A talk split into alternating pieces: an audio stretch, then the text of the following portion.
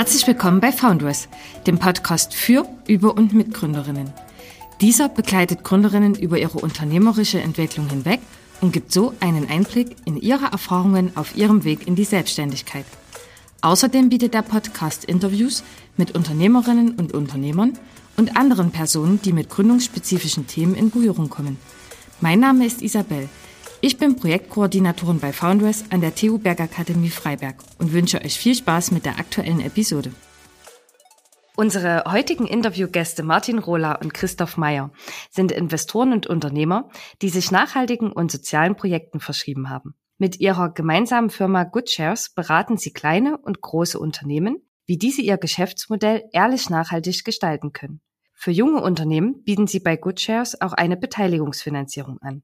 Martin Rohler ist zudem bekannt durch seine Funktion als Investor bei der österreichischen Sendung 2 Minuten 2 Millionen, dem Pendant zur deutschen Sendung Die Höhle der Löwen.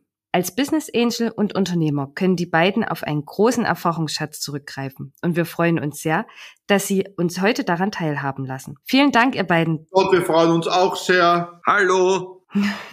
Hallo, vielen Dank, dass ihr euch die Zeit für uns nehmt und ähm, herzlich willkommen in unserem Podcast. Ja, lieber Martin, du bist Gründer von Good Shares und Christoph, du bist seit 2019 Partner. Wie habt ihr euch denn kennengelernt und wie habt ihr gemerkt, dass ihr gut und gerne gemeinsam arbeiten würdet? Also wir, wir kennen uns schon lange, seit, seit 15 Jahren. Wir sind beide passionierte Jäger und haben uns bei einem gemeinsamen Freund auf einer Jagd kennengelernt. Es war, es war eigentlich Liebe auf den ersten Blick, aber dann haben, sind, sind, sind, es sind fast zehn Jahre vergangen, bis wir uns wiedergefunden haben was damit zusammengehangen hat, dass ich eigentlich Streuobstapfelsaftbauer bin und dem Martin als großen Gastronomen meine, meine Apfelsäfte verkaufen wollte. Und dieses Verkaufsgespräch war zwar hinsichtlich des Apfelsafts erfolgreich, hat aber zusätzlich noch die Gründung der Good Shares Consulting nach sich gezogen. Wobei ich hier, ich, ich möchte in aller Deutlichkeit zurückweisen, dass ich kein großer Gastronom bin. Ich habe zwar leider Gottes einige, also ich drei Beteiligungen unter fast 30 haben mit Gastronomie was zu tun, aber, aber das wird oft fälschlicherweise wahrgenommen, dass ich mich äh, damit wirklich auskenne. Es stimmt nicht. Ich bin ein guter, guter Gast, aber kein guter Gastronom. Und die Gastbeteiligungen zeichnen sich durch einen ausgezeichneten Apfelsaft aus, den es dort genau, gibt. Also genau. es ist einwandfreie hohe Qualität. Ähm, ja, lieber Christoph, äh, du hast jetzt schon angesprochen, wenn man in deinen Lebenslauf blickt, ähm, dann sieht man zwar, dass du einen Masterabschluss in Recht hast, aber du hast auch eine Fortbildung zum Baumwärter gemacht und produzierst, wie du gerade selber gesagt hast, ähm, sortenreine Obstsäfte. Was hat dich denn zu dieser Ausbildung geführt? Da muss ich jetzt bitte eingreifen, er hat nicht nur einen Master in Recht, er hat auch einen Master in Wirtschaft. Der, der Christoph ist Doppelmaster, ja. Ah, okay. Das war jetzt die Retourkutsche für das Lebenswerk als Gastronom, aber das gehört bei uns. Und er legt auch großen Wert darauf, dass er als Magister, Magister angesprochen ja, wird. genau. Sie sind in Österreich ganz besonders wichtig. Ja, okay. Ja, direkt. ähm, die, äh, naja, der Hintergrund dazu ist, ich war in der, ich, ich war nach einer spannenden Zeit in der Automobilindustrie, in der, in der internationalen Strategieberatung und habe dann irgendwann einmal die Nase voll gehabt, weil ich mir gedacht habe, das ist eigentlich alles nicht so wirklich nachhaltig. Wir machen, wir entwickeln da jetzt Ideen, die fünf Jahre später komplett über den Haufen geworfen werden und meine Familie sehe ich auch nicht. Und ich hatte zu dem Zeitpunkt drei kleine Kinder, die äh, die mich eigentlich nicht gesehen haben, weil ich die ganze Woche unterwegs war. Und dann habe ich beschlossen, ich mache das jetzt anders. Und dann haben wir einen Bauernhof gekauft und haben entdeckt den Sortenschatz von 170 verschiedenen Apfelsorten in der Gemeinde Jeithof im Waldviertel. Und dem haben wir uns dann gewidmet, haben eine mit Wildfrucht eine diese sortenreinen Apfelsäfte aus alten Streuobstsorten als alkoholfreie Speisenbegleitung in der Spitzengastronomie etabliert haben. Daneben eine Lohnpresse gebaut, wo äh, Menschen zu uns kommen und ab 100 Kilo den Saft von den eigenen Äpfeln bekommen, das einen Rieseneffekt hat auf die Erhaltung der Sortenvielfalt äh, und der, der Baumanzahl äh, bei uns in der Region. Man muss sich vorstellen, so ein großer Apfelbaum wirft 200 Kilo Äpfel ab und die liegen im Weg herum, weil mit Apfelstrudel lassen sich die ja nicht so verarbeiten. Und deswegen sind die Bäume dann oft lästig und wir bieten mit, unseren, äh, mit unserer Lohnpresse die Möglichkeit, die Früchte ein Jahr lang haltbar flüssig zu genießen und das erhält die Bäume. Und nachdem die auch geschnitten werden müssen, habe ich dann eine, eine Ausbildung zum Baumwärter gemacht und halte seitdem fünf Schnittkurse im Jahr und, und habe da reges und zunehmendes Interesse der Menschen aus der Region, die einfach etwas für ihre Bäume tun wollen. Ja, Wahnsinn, das klingt ja total interessant. Baumwärter habe ich vorher auch noch nicht gehört. Man lernt immer dazu. Ja, wir passen nicht darauf auf, dass die Bäume nicht davonlaufen, wie der Name nahelegt, sondern es hat mehr mit Wartung zu tun. Du hast jetzt den Begriff Nachhaltigkeit ähm, schon genannt. Wie kam es denn äh, dazu, dass ihr euch beide für nachhaltige und soziale Projekte interessiert? Bei dir, Christoph, haben wir jetzt gerade schon ein bisschen was gehört. Wie ist es denn bei dir, Martin? Wie bist du dazu gekommen? Also bei mir war das ein, ein sehr organischer, nachhaltiger Prozess. Ich habe ja mein, mein Leben lang war ich nicht einen Tag irgendwo angestellt. Ich habe meine erste Firma gegründet mit 25, 1988 äh, schon und, und habe halt dann von Apotheken bis zu EDV-Firmen, Immobilien, alles Mögliche gemacht. Und 2005, also vor mittlerweile 16 Jahren, hatte ich eine Apotheke in Wien, äh, die St. Charles Apotheke. Und da kam ein damaliger Kompagnon Alexander Ermann zu mir und sagt, du, wir brauchen ein Leitthema für die Apotheke, nehmen wir doch Lohas. Und ich sage, bitte, what the fuck heißt Lohas? Sagt der Lifestyle of Health and Sustainability. Okay. Sag, ja, das ist eine wunderbare Werbemarketing-Story, die erzählen wir jetzt draußen. Und, und haben halt die St. Charles Apotheke positioniert als die Nachhaltigkeitsapotheke. Also mein damaliges Jagdhaus wurde zum, wurde zum St. Charles Refugium. Wir haben ein kleines Restaurant aufgemacht, die St. Charles Elementary, wo nur äh, biologisch gekocht wurde, haben einen Biokosmetikladen aufgemacht im, im Zentrum von Wien, die St. Charles Cosmotechery und haben uns halt mit dem Thema beschäftigt, aber zugegebenermaßen die ersten ein, zwei Jahre als eine irrsinnig nett und herzig klingende Geschichte, damit wir halt möglichst viele brav zahlende Kunden haben. Aber das bekam dann sehr rasch eine Eigendynamik weil, weil ich mich beschäftigt habe mit dem Begriff der Nachhaltigkeit ein bisschen mehr, vor allem mit der, mit der Definition, was heißt nachhaltiges Unternehmertum. Und da gibt's diese herrliche Drei-Säulen-Modell, das heißt, äh, nachhaltiges Unternehmertum steht auf drei Standbeinen, ökonomische Verantwortung, ökologische Verantwortung, soziale Verantwortung. Und das heißt nichts anderes als mach Gewinn damit, weil solange das System da draußen Kapitalismus heißt, musst du gewinnorientiert arbeiten, aber dann seid ihr auch sehr klar bewusst darüber, was für einen sozialen und oder ökologischen Impact du hast. Dann habe ich gekauft eine Biolandwirtschaft im Norden von Wien, wurde Biobauer, habe dort angefangen mit, mit der Stadtflucht Bergmühle, wo nur verkocht wird, das, was wir in der Biolandwirtschaft ernten, was die Nachbarbauern produzieren. Und dann bekam das Ganze eine eigene Kraft und Dynamik und vor ungefähr ne, zehn Jahren habe ich mich entschieden, nur noch investieren zu wollen oder meine, meine Arbeitskraft und Energie nur noch in Projekte stecken zu wollen, die neben dem ökonomischen Standbein, also sprich gewinnorientiert, auch einen, einen messbaren sozialen und oder ökologischen Impact haben.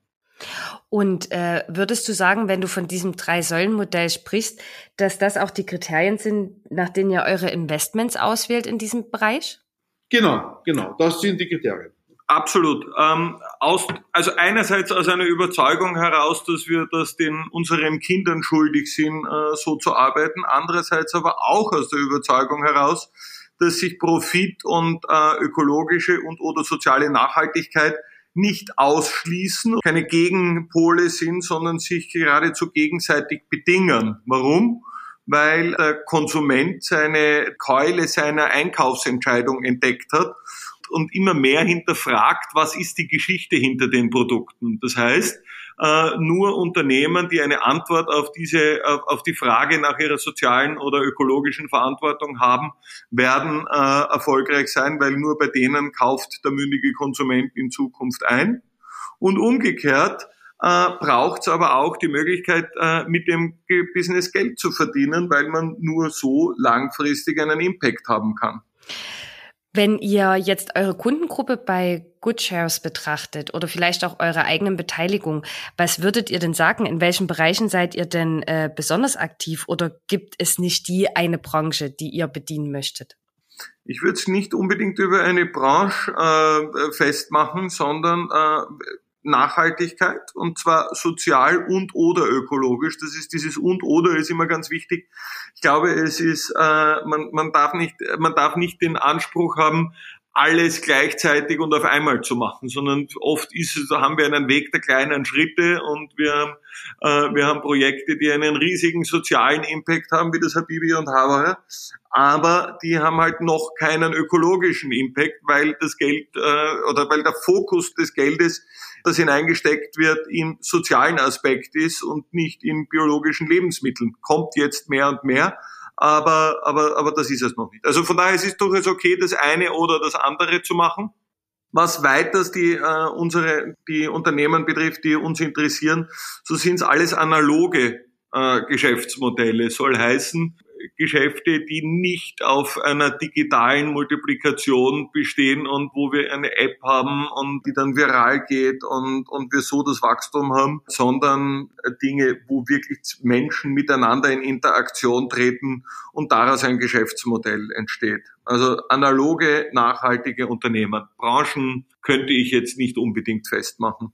Wir sind ja kein klassischer professionell aufgestellter Investor. Wir sind weder Private Equity Investor noch sind wir ein Venture Capital Fonds, sondern wir, wir sind im besten Fall Business Angels. Das heißt, wir treffen die Entscheidungen alleine, müssen niemanden fragen, oft aus dem Bauch heraus. Und das haben wir, kamen wir drauf, dass halt diese Bauchentscheidungen, die am Ende des Tages ja nicht wirklich welche sind, weil wenn man halt so ein bisschen Erfahrung hat, dann macht der Bauch schon keine allzu großen Dummheiten mehr, dass man dann eigentlich sehr oft die richtigen Entscheidungen trifft. Sehr interessant, dass ihr euch wirklich eher im Bereich der analogen Gründungen bewegt. Das hört man ja heutzutage eher seltener, weil ja eigentlich der Trend immer zu diesen digitalen Gründungen geht oder die so immer ein bisschen im Fokus stehen. Das, das finde ich klasse. Jetzt hast du, Christoph, ja schon ein Startup genannt, mit dem ihr zusammenarbeitet, nämlich das Habibi und Havara. Außerdem haben wir noch... Das, Havara. das Wort heißt Havara. Havara. Havara. Havara. Habibi und Havara. Und jetzt müsst ihr mir bestimmt gleich nochmal helfen. Wir haben noch ein anderes Startup gefunden, nämlich das Kastel Kreisler. Stimmt ja. das? Aber das haben ja. wir auch eingedeutscht. Das haben wir mit Google Translate auf Deutsch übersetzt. Das heißt Kistenkrämer. okay, alles klar. Ähm, vielleicht könnt ihr uns einfach äh, als Beispiel nur ganz kurz sagen, was sind denn das für Startups und wie kam es denn dort zur Gründung? Dann erzählt der, der Christoph über den Kistenkrämer, Schrägstrich Kastelkreisler und ich dann gleich über Sabibi und Haber. Super.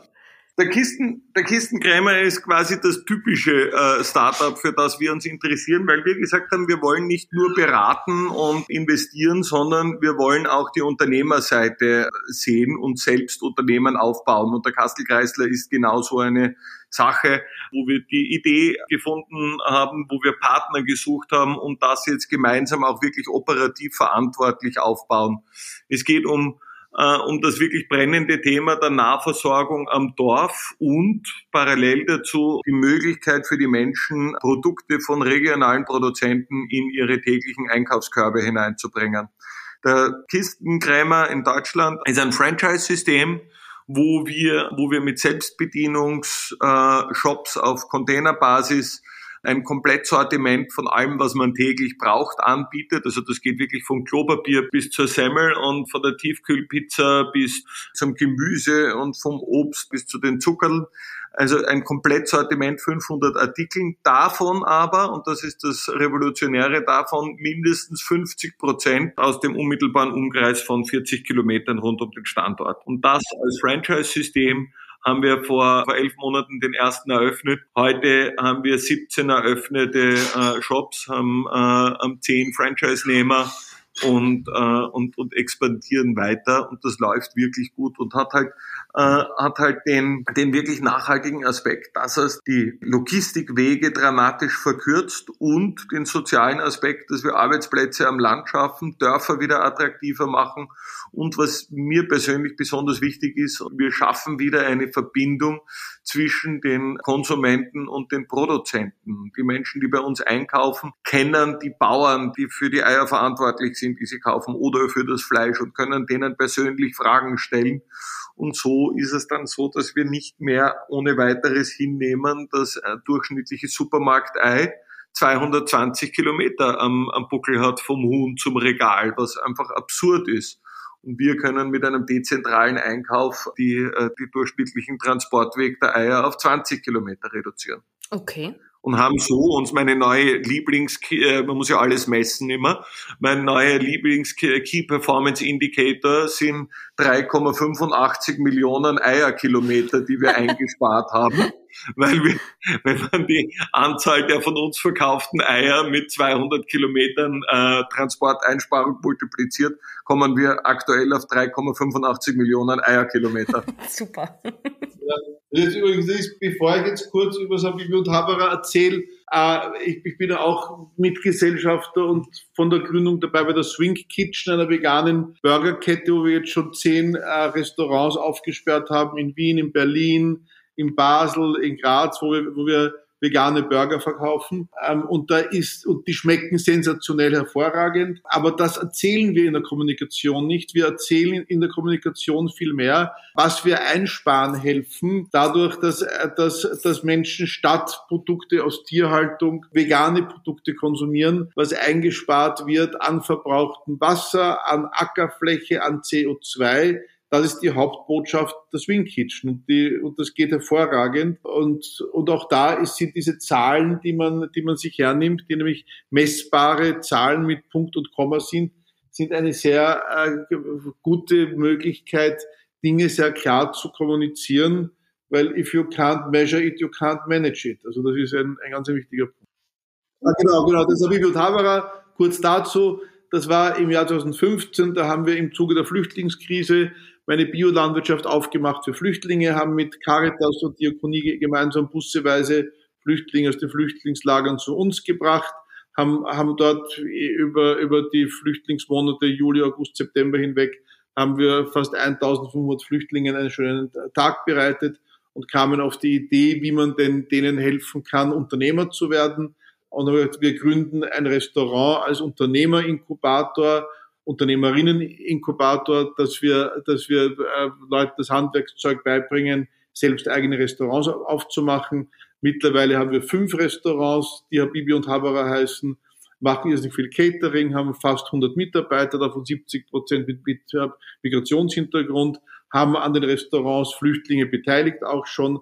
Also da, das war die Idee des Habibi und Habara, ähm, halt ein Projekt mit, mit einem großen sozialen Impact. Ähm, vielleicht wichtiger Punkt dazu, Kistenkrämer, Kastel, Kreisler, Habibu Tabara sind, waren keine Startup-Ideen, die von außen an uns herangetragen worden sind, sondern sind Ideen, die wir selbst gehabt haben. Wahnsinn, also ist ja total interessant, was es wirklich für ein breites Portfolio umfasst, ähm, wo ihr euch engagiert. Also jetzt verstehe ich auch, Christoph, deine Aussage noch mehr, ähm, dass es nicht die eine Branche gibt. Äh, total interessant. Vielen Dank für den Einblick. Ich glaube, da ist ein ganz wesentlicher Punkt, der da drinnen ist. Was ist Unternehmertum? Unternehmertum kommt wortwörtlich vom Unternehmen. Etwas machen, etwas, etwas sich nicht damit abfinden, äh, mit den Gegebenheiten, die man hat, sondern gestalten. Und, äh, und, und das, das ist einfach der Punkt. Der, der, der Martin hat äh, in 2015 äh, die Situation, die Rahmenbedingungen für Geflorene unerträglich gefunden und hat etwas unternommen äh, dafür. Und daraus ist ein Unternehmen entstanden. Und ich glaube, da sind wir bei einem der ganz wesentlichen Charaktereigenschaften des Unternehmers. Er findet sich nicht ab mit dem, was es gibt, sondern gestaltet sein Umfeld. Ja, das, das ist ein, ein sehr, sehr schöner äh, Vergleich, denn ich habe auch von dir noch ein Zitat mitgebracht, Christoph, auf der Veranstaltung von Foundress, ähm, bei denen ihr ja unseren Teilnehmerinnen als Referenten zur Verfügung gestanden habt. Hast du gesagt, Unternehmertum ist nicht der Ponyhof, den man sich wünscht. Das fand ich einen ganz, ganz tollen Ausdruck und ähm, würde dich dazu gerne fragen, welche Skills und Eigenschaften sollten denn Gründer deiner beziehungsweise, beziehungsweise eurer Meinung nach mitbringen? Eine Also das, das, das, das Wichtigste ist, äh, ist wahrscheinlich eine Leidenschaft für die Sache, die sie, die sie machen. Unsere, Unserer, unserer tiefen Überzeugung nach ist Geld verdienen keine, kein, keine gute Motivation, um äh, um Unternehmergründer zu werden, sondern man braucht eine Leidenschaft für die Sache. Wenn man sich die ganzen großen Unternehmer anschaut, die es gibt, was weiß ich, einen Steve Jobs, einen, einen Bill Gates, die, die, die, die wirklich Unternehmen in kurzer Zeit groß gemacht haben, wäre es denen ums Geld verdienen gegangen, dann hätten sie viel früher aufhören können und äh, weil die viel mehr verdient haben, als sie ausgeben können. Nein, die hatten den Anspruch, wirklich etwas zu verändern und zu bewegen. Und das, glaube ich, zeichnet den guten Unternehmer aus, dass er diese Gestaltungsfreude, diese Gestaltungsmission äh, verspürt. Und dazu gehören noch, noch, noch ein paar wichtige, also einmal diese diese ähm, intrinsische Motivation, dass du, dass du etwas hast, was dich bewegt, was du, was du gerne tun möchtest oder etwas, was, was du verändern möchtest. Und dann gehören halt noch ein paar ganz wesentliche Eigenschaften dazu. Das eine ist Entscheidungsfreude, dass du keine Angst vor falschen Entscheidungen hast, sondern weil du gelernt hast oder, oder den Glauben daran hast, dass du jede falsche Entscheidung durch eine richtige korrigieren kannst. Aber das Schlimmste ist, keine Entscheidung zu treffen der, und der Weg zum Ziel ist nicht eine langsame Gerade, sondern ein rasches Zickzack. Und das, und das zweite ist Risikofreude. Das, also die erfolgreichen Unternehmer sind alle Risk-Taker, die, die unter Aufgabe all, all, aller Sicherheiten ihrer Idee nachrennen und bereit sind, dafür wirklich, wirklich viel zu riskieren. Das sind, das sind einmal, einmal zwei Entscheidungsfreude und Risikofreude, das sind einmal zwei ganz, ganz grundlegende Eigenschaften. Wenn man die nicht hat, soll man überhaupt nicht daran denken, Unternehmerin werden zu wollen, nämlich really. Ja. Und dann auch noch eine, eine gewisse Freude an Zahlen. Ich habe vorher schon zitiert, if you can't measure it, you can't manage it.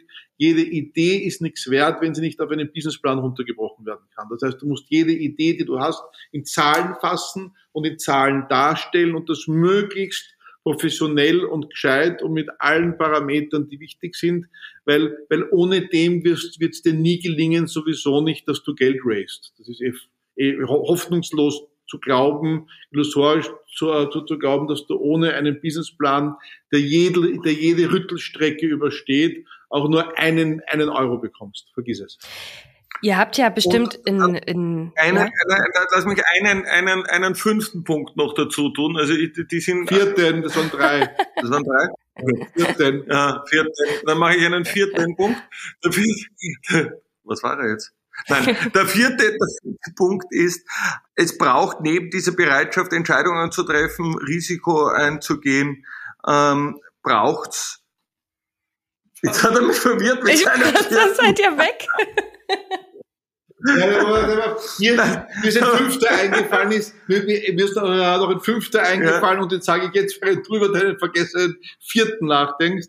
Der fünfte ist, ist nämlich, scheint eine Oberflächlichkeit zu sein, ist aber wahnsinnig wichtig, es ist Exaktheit in der Kommunikation. Ja, wir zum Beispiel, äh, wenn, wenn wir ein E-Mail bekommen, wo auch nur ein Rechtschreibfehler drinnen ist oder eine Interpunktion falsch ist oder ein Pitch-Deck, wo die Absätze nicht strukturiert sind. Ja. Es gibt keinen Termin.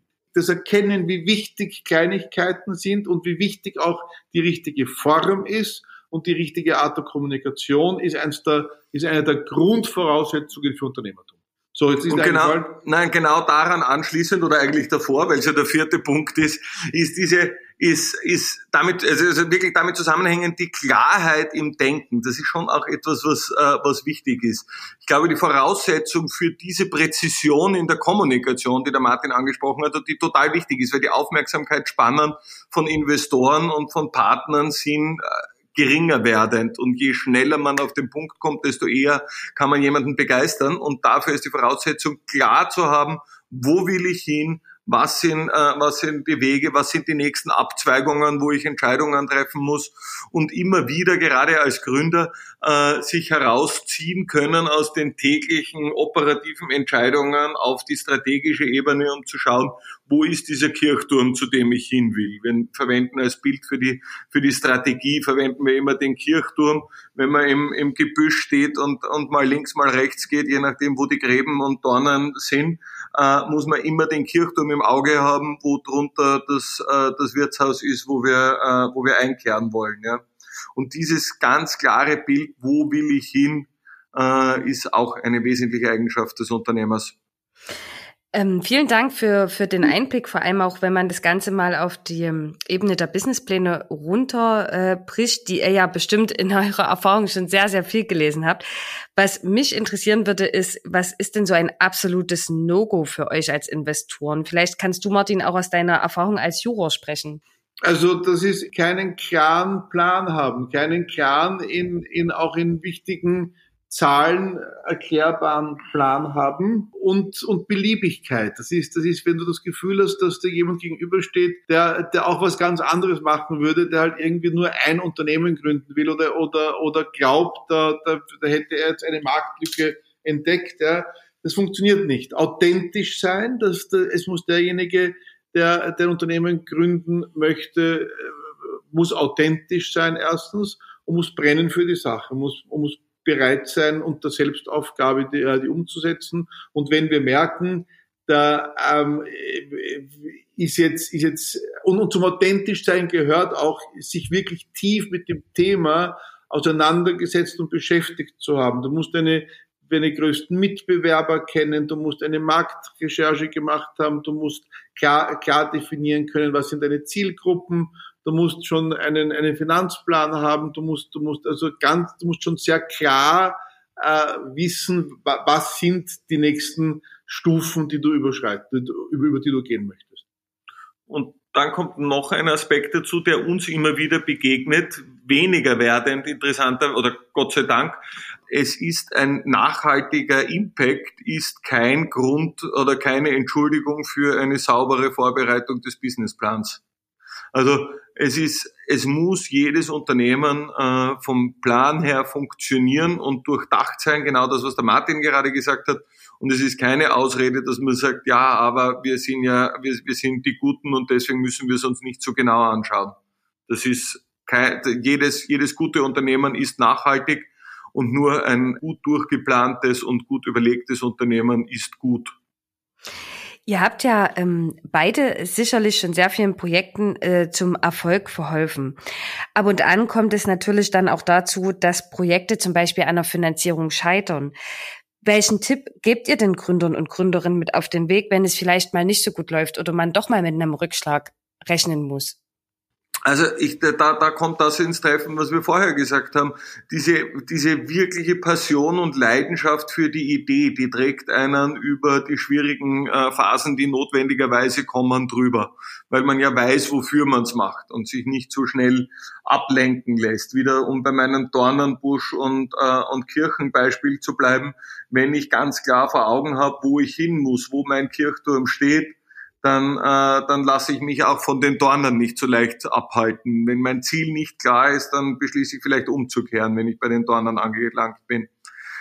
Das ist das eine. Und das zweite ist, wenn, all, wenn ich eine Geschäftsidee habe und alle, denen ich sie erzähle, sagen, ja Wahnsinn, das ist so toll und na, selbstverständlich, dann muss man sich die Frage stellen, dann, dann hätte die sicher schon jemand anderer gemacht. Also man muss nicht jeden überzeugen können von seiner seiner Idee. Ähm, der Martin würde in dem Fall sagen, everybody's darling is everybody's fool. Und das ist ein ganz wichtiger äh, Stehsatz. Nur weil einer sagt, er versteht's nicht und findet's blöd und investiert nicht, heißt das noch lange nicht, dass die Idee nicht gut ist. Und dann kommt noch ein wichtiger Punkt dazu. Äh, es ist fast unmöglich, nur für eine Idee Fundings zu bekommen oder Geld zu bekommen. Man muss in der Lage sein, die ersten Umsätze aus eigener Kraft zu generieren. Und auch wenn es nur 1000 Euro sind. Okay. Das heißt, man muss in der Lage sein, ein Geschäfts-, eine, eine Geschäftsidee aus eigener Kraft durch Bootstrapping oder das Sparbuch von der Großmama oder sonst was so weit zu kriegen, dass es erste Kunden gibt, die ein Produkt oder eine Dienstleistung kaufen. Und erst dann kannst du gehen und andere Leute um Geld fragen. Also ohne, ohne diesen ersten Schritt aus eigener Kraft, erste Umsätze zu generieren, äh, ist, es, ist es wahnsinnig schwierig bis, bis unmöglich, ein Funding zu bekommen. Super, dass ihr ähm, auf die Thematik jetzt schon eingeht. Denn was mich noch interessieren würde, ist, wie kann man sich denn den Ablauf von so einem typischen Beteiligungsprozess beziehungsweise auch einem Beteiligungsprozess bei euch, bei GoodShares vorstellen? Typischerweise beginnt es damit, dass, äh, dass uns jemand seine Idee und ein, äh, und ein Pitch Deck schickt, dass wir uns anschauen und und, und relativ schnell äh, äh, einladen zu einem Termin. Also wir schauen uns das oberflächlich an, ob das passt, ob es von der Form her passt, ob der, derjenige sich was überlegt hat dahinter und, und, und ob wir es spannend finden. Und dann laden wir recht schnell zu einem äh, Termin bei uns ein. Und während dieses Termins kommt es dann darauf an, dass der Gründer uns, äh, uns überzeugt ja, mit, der, mit der Idee, dass die dass da eine, eine eben diese Begeisterung da ist, dass die Klarheit da ist, dass die, dass, dass man merkt, dass das alles durchüberlegt ist und und und wenn dann äh, da ist übrigens ein, ein Detail aus meiner Beraterzeit noch, äh, wir haben keine wir, wir schauen uns keine PowerPoint-Folien an. Also Präsentationen sind bei uns strengstens verboten. Warum? Weil wir ähm, nicht nur, weil, weil ich immer sage, ich habe eine Folienallergie, sondern weil wir sagen äh, oder weil wir überzeugt sind, dass ein gutes Unternehmen nur von guten Unternehmern gemacht werden kann. Deswegen wollen wir die Menschen kennenlernen. Wir wollen die, die, die Frauen und Männer sehen, die für diese Idee brennen und wollen die hören und nicht sehen, ob sie, äh, ob sie schöne Folien zeichnen können in PowerPoint. Wir sind dann durchaus auch, äh, auch direkt in unseren Fragen und in unserer Rückmeldung, was durchaus auch damit zu tun hat, dass uns interessiert, wie reagieren die Menschen auf den ersten Gegenwind, der, äh, der kommt. Und ist das durchdacht oder kann man mit den ersten äh, aus der Hüfte geschossenen Fragen das Ding schon in Schlingern bringen? Und wenn das alles gut läuft, dann überlegen wir uns, was man, äh, was man im nächsten Schritt machen kann. Der nächste Schritt ist dann entweder eine Beteiligung von uns, wenn das sinnvoll ist, wenn wir wirklich einen Mehrwert bringen können, wenn wir an das, daran glauben, dass es zu uns passt und wir zu dem Projekt passen. Es kommt aber auch sehr oft vor, dass wir empfehlen, kein Eigenkapital aufzunehmen. Das ist so der typische Fall. Das okay. Unternehmen, das 50.000 Euro äh, Umsatz schon gemacht hat und jetzt, was weiß ich, eine halbe Million braucht, um zu wachsen mit 50.000 Euro Track Record für eine halbe Million aufzustellen, ist extrem teuer. Ja? Und derjenige, der da investiert, will 25 plus 1. Jetzt muss man aber wissen, 25 plus 1 Prozent, äh, also 25 Prozent plus einen, plus einen Anteil, kann ich nur einmal in meiner Funding-Karriere vergeben. Weil wenn ich es das zweite Mal vergebe, habe ich schon die Mehrheit am Unternehmen verloren. Und deswegen ist das ein Punkt, wo wir sehr oft auch sagen, es wäre besser, ein, ein alternatives Finanzierungsinstrument äh, zu nehmen, wie beispielsweise ein Crowdfunding.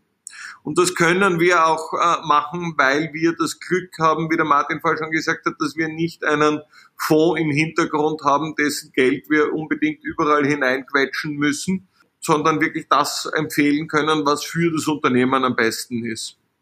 Und dann äh, ist der Moment, wo wir uns bemühen, das Funding aufzustellen, sei es jetzt Eigenkapital, sei es Fremdkapital, sei es ein, ein Crowdfunding oder, oder was auch immer es ist. Und dann begleiten wir gerne auch die Unternehmen durch diesen ganzen Funding-Prozess durch und auch bei den nächsten operativen Schritten, weil wir eben nicht, nicht die, die typischen Berater sind, sondern äh, selbst Unternehmer sind und damit auch genau die Probleme kennen, die die haben, weil wir selber das Gleiche doch, äh, erlebt haben. Ja.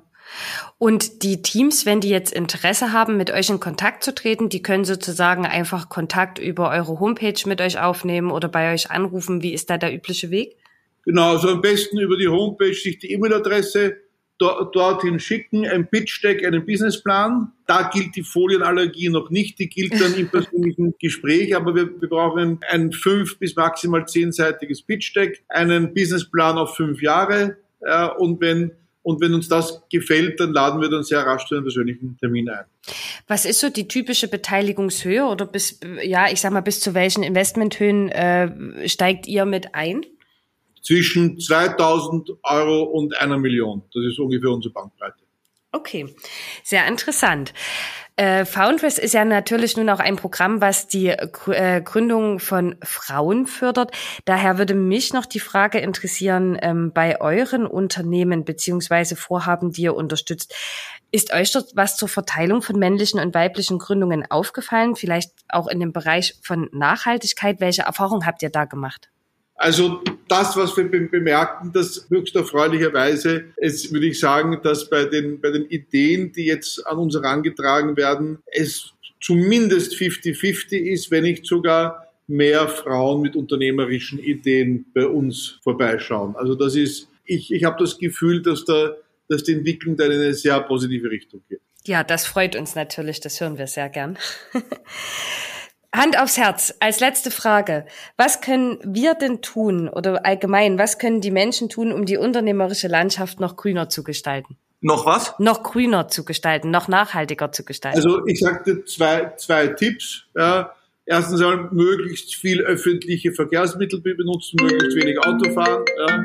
Zweitens einmal möglichst wenig Produkte aus industrieller Tierhaltung essen. Weil mit diesen Maßnahmen unterstützt du indirekt auch die Unternehmen, die diese Dinge fördern.